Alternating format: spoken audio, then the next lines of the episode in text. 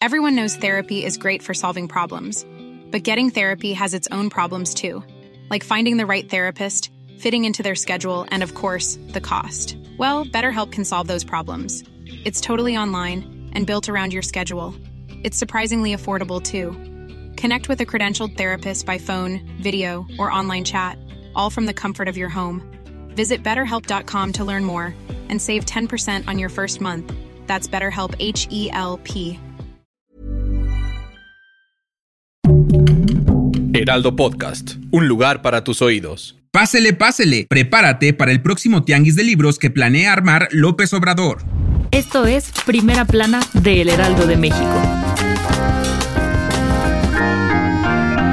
Y sigue la mata dando. Ante la negativa de distribuir los libros de texto gratuitos de la SEP, AMLO no quita el dedo del renglón y ahora planteó la posibilidad de repartir afuera de escuelas, en casas o hasta en tianguis los nuevos materiales educativos para este nuevo ciclo escolar, en los estados que han frenado su distribución como Chihuahua y Coahuila. En la mañanera de este martes, AMLO pidió a los maestros y padres de familia manifestarse en contra de todos aquellos que se han opuesto a la distribución de los materiales para este nuevo ciclo escolar 2023-2024, ya que está a unos días de dar inicio. El Presi calificó como irracional y politiquería la idea de los gobernadores que no han permitido la libre entrega de los materiales escolares. Además, dijo haber sido muy retrógrada la idea de quemar los libros en Chiapas. Además, informó que mientras esta situación no sea resuelta por la Corte, se va a buscar una alternativa para que estos libros permanezcan en buen estado y no sean destruidos por personas ajenas. ¿Crees que repartirlos en un tianguis sea buena solución? Si quieres estar bien informado sobre las elecciones del próximo año, no te pierdas la cobertura Ruta 2024 a través de todas las plataformas de El Heraldo de México. Escríbenos en los comentarios qué te parece este episodio.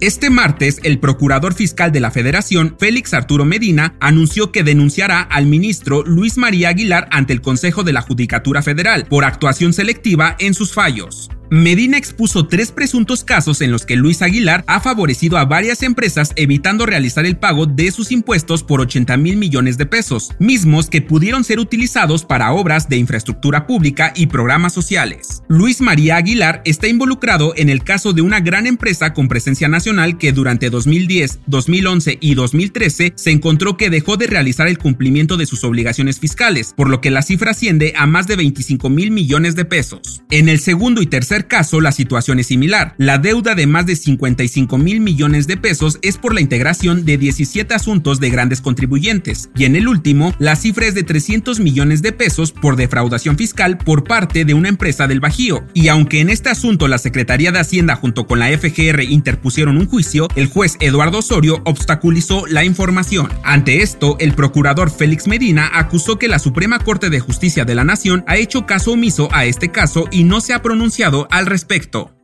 En otras noticias, el gobernador de Jalisco, Enrique Alfaro, informó que los restos óseos que fueron hallados en una bodega abandonada en la comunidad de La Troje en Lagos de Moreno no corresponden a los cinco jóvenes desaparecidos el pasado 11 de agosto, por lo que la fiscalía seguirá realizando operativos para dar con su paradero. En noticias internacionales, este martes la policía de Grecia reportó que fueron localizados 18 cuerpos en una zona boscosa al norte del país. Los primeros informes apuntan a que los restos pertenecen a inmigrantes. El equipo de investigación ya se encuentra realizando las averiguaciones pertinentes. Y en los espectáculos, el baterista de Grupo Palomo, Rogelio Montes Yáñez, fue reportado como desaparecido. La última vez que lo vieron fue junto a la banda en una presentación que tuvieron el 16 de agosto en el puerto de Tuxpan, Veracruz. Hasta el momento no hay ninguna información sobre su paradero.